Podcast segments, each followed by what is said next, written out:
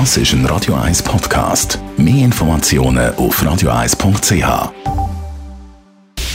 Radio 1 Anti-Aging Lifestyle Academy. Präsentiert von Preta Botte, Ihre Experte für Beauty und Anti-Aging Medizin in Horge, Talwil und Zürich-Rennweg.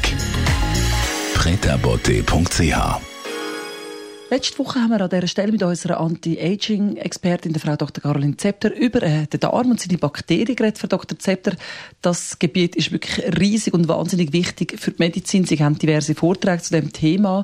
Unter anderem auch darüber, dass das Hirn mit dem Darm kommuniziert. In erster Linie denke ich, das ist ja normal, oder? Das Hirn kommuniziert nur mit allen. Aber was ist speziell an dem Dialog? Ja, weil Sonst denken wir ja natürlich, das Gehirn steuert die Organe und unter anderem auch den Darm.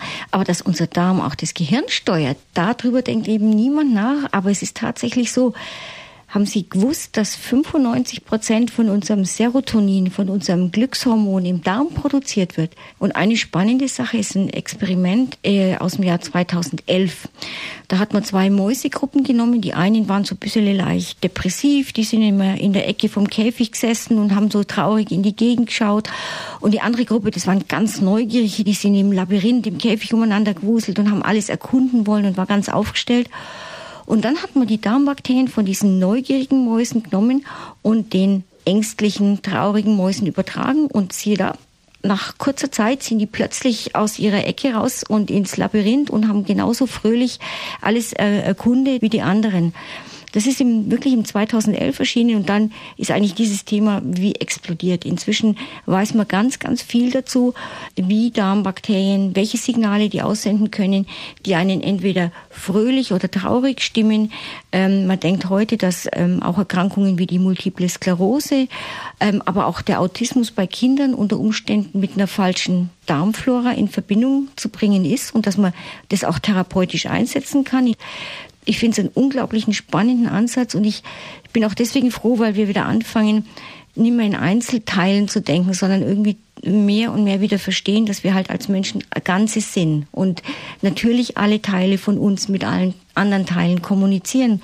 Aber bedeutet das, dass man einfach muss richtige essen? Ich habe immer das Gefühl, Bakterien, was im Darm drin ist, kommt ja eigentlich nur durch Nahrungsmittel dort rein. Mhm, das ist auch so. Also man kriegt einen Grundstock an Bakterien, kriegt man schon mit bei der Geburt.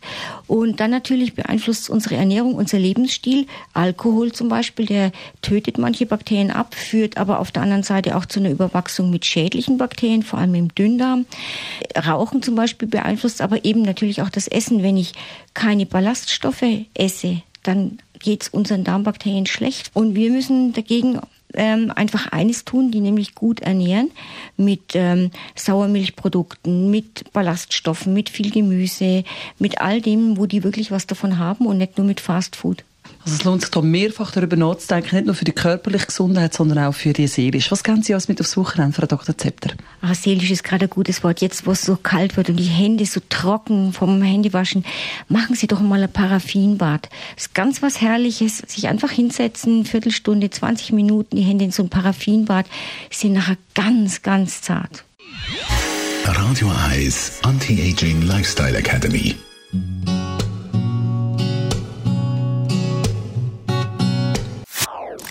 Das ist ein Radio 1 Podcast. Mehr Informationen auf radio1.ch.